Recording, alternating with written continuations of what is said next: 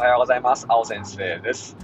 僕は神奈川県葉山に開校したオルタナティブスクール秘密基地森学園で先生をしたり、ブログ青線ラボを運営したり、みんなのオンライン職員室というサービスでファシリテーターを務めていたり、いろんな活動をしています。このラジオは軽やかに先生するというモットの、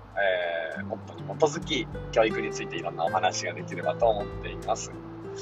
さて、5月10日になりました。ゴールデンウィーク明けの、さらに明けた月曜日になります。ね、皆さんいかがお過ごしでしょうか？僕はね、ゴールデンウィーク明けの木曜日ね、えー、結構いろいろ走り回って、えー、っと、いろんな場所に行ったりしたこともあってか、ものすごい、あの、次の朝グロッキーになっていて、まあ、体も頭も動かしたゴールデンウィークだったんですけど、あやっぱり、こう、ちょっと休みすぎると慣れないなっていうのはいつも変わらず、ね、頭ばっかはフル回転なんですけど、うん、体はあんまり本調子じゃないなって、ちょっと40近づいてきて、ね、えっ、ー、と、言うこと聞かなくなるなんていうところに抗い続けてはいるんですが、やっぱりこう疲れみたいなものはあったりするので、まあ子供もそうだよなって思いながら、一個一個ね、進んでいきたいなと思っています。さて、5月10日、えー、今日はね、教育とマインドフルネスというお話をさせてください。でマインドフルネスっていうと、ね、皆さんはどんなことを思い浮かべるでしょうか、ね、なんか、瞑想するんでしょうとか、うん、ちょっと怪しいんじゃないとか、えもしかしたらそんな風なね、えーと、意見や考えもあるかなっていうふうに思っています。ただ僕も、えっと、去年、去年じゃないですね、もう5、6年マインドフルネスは続けていて、もう自分にとってね、なくてはならないものなんですよね。で、まあ、いろんな要素があるんですけど、まあ、大きくやってるのが3つあって、その3つをね、今日は紹介しながら、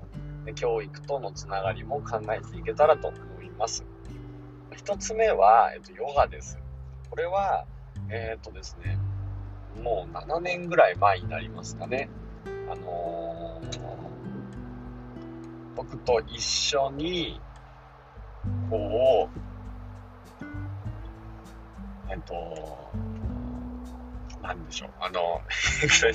出てこなくなっちゃって、いろいろ雨がポツポツ降ってきて、マジかと思って。あとですね、えっ、と、グアムにね、ヨガを、ヨガをしにじゃないですね、グアムに旅行、家族旅行に行った時に、えっ、と、1時間でヨガをする機会があって、まそれもなんなんでもなく、こうホテルのえっ、と、なんか無料でついてくるヨガなんですけど、1時間やったらめちゃくちゃ気持ちよかったんですよね。なんかその気持ちよさっていうものが、なんかしっかりと頭に、体に残っていたので、僕はね、その後、えー、およそま半年ぐらい経ってですかね、毎朝ヨガを始めるようになったんです。ヨガスタジオっていうアプリを使って、えー、10分ぐらいのね、ヨガをしていくわけなんですが、それをやった時の気持ちよさ、そして、なんかね、朝すごい頭痛に悩まされる時もあったり、朝すごいなんか不安定な時もあったんですけど、やっぱりヨガをして、うーんとブログを書いたりすると、心が安定してくるんですよね。で、頭痛なんかも取れたりして、なんか血流の流れが良くなるのが、毎日を安定して過ごせるようになりました。僕は、うん、ヨガには本当に助けられていて、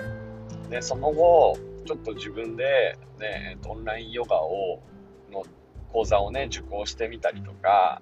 ね、男のヨガっていう面白い本があって、ね、その中でアシタンガヨガの結構ハードなコースがあって、今はね、休日なんかにはそれを練習中です。ね、えっと、ヨガには本当にいろんな場面で助けてもらったことが多い。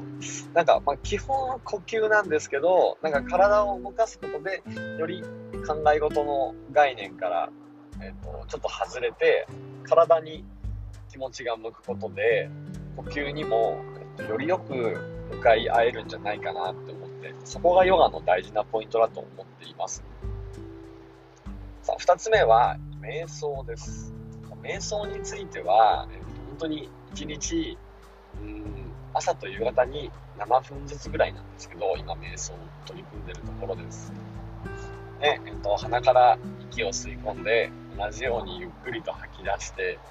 今、その呼吸に集中すること。ね、遠い未来、遠い未来、近い未来もありますよね。今日学校で何しようとか、そういうところへの集中ではなくて、ね、朝の一番気持ちいいところから結構ね3時4時から起きて使ってきた頭を癒すように呼吸をしています校舎を開ける日は校舎の気持ちいい庭に座りながら呼吸をして瞑想をしているところです僕はなんかその心地よさや気持ちよさが非常に気に入っていて脳がクリアな状態になるのでこれこれもまた悩み事とか心配事っていうのが減って自分らしくいられる時間が増えたなっていうふうに思っているんです。ちょうど7年前ぐらいですよね。ここで僕はなんかね、あのー、結構毎日心が揺さぶられるような事態があってその時やっぱ瞑想っていうものに出会いその翌年ぐらいからヨガも実践し始めたのでうんなんかもう今やね欠かせないものの一つとしてなっています。でもう一つはこれはちょっとマインドフルネスとは外れるかもしれないんですけど自分ができる範囲にフォーカスすること。これがすごい大事だなって思っていて自分が、えーと、作用させられない範囲まで心配してしまったりどうしようって考えてしまったりそれは非常に悩みとしては無駄なことなんだよねって思っていて例えば自分が好きな人の気持ちを動かすことってできないじゃないですか。自分の行動については何かしら考えを及ぼして変革変更していくことはできるんですけどね、相手の気持ちをこうどうこう動かして自分に向かせようなんてなかなかできることじゃないんですよね強く念じててもできるわけじゃないしどうしようって思ってもまあ向こうの気持ちなんだからしょうがないよねってこの辺もえー、関心の輪、影響の輪っていう7つの習慣に出てくる概念なんですけど、それについても僕は強く意識することで、心が安定させることができています。え、マインドフルネスっていうのは、学校現場の中に結構今入ってきていて、ね、ヨーロッパとかアメリカでは、えーと、一つの波としてもう来ていて、スタンダードになりつつあるっていう話を聞きました。ね、僕は、えっと、ただ僕はプロではないので学校教育現場の中にどのように取り入れるかっていうのは結構悩んでいるんですよね。だからね運動の時の呼吸に取り入れようとかなんかそういう思いつきはあるものの、ね、それは大きくはなかったりするものなのでなんかがこれからどんな風にしていきたいんだろうって悩んだ時にちょうどね、えー、学校教育にマインドフルネスをどうですかっていう、なんかあのー、大学の教授と企業の方がコラボした感じの取り組みをされているのを知って、メールをすかさず送りました。それは、えっと、まだ募集をしているようなので、4、5、6年生で、なんか2クラス以上の単位であれば、えっと、もしやっていただけるようなら、と、可能だっていう話もしていましたので、えっと、リンクの方をちょっと貼っておきますので、えっと、またこのマインドフルネスについても、もしね、取り組みたいって方がいらっしゃったら、ぜひぜひ連絡をしてみてください。ちなみにうちの学園は、えっと、もっと少ない数ですし、1から3年生が非常に多いんですが、参考としてやらせてくれることになりました。なんか情熱を持ってこうやって伝えれば伝わるんだなっていうふうに思っていて、なんか、相手にとってね、どんなことが利益になるかなってことも考えつつ、ね、子供たちの良さを引き出すために、えっと、夏ぐらいまでね、マインドフルネス、毎朝取り組んでみようと思います。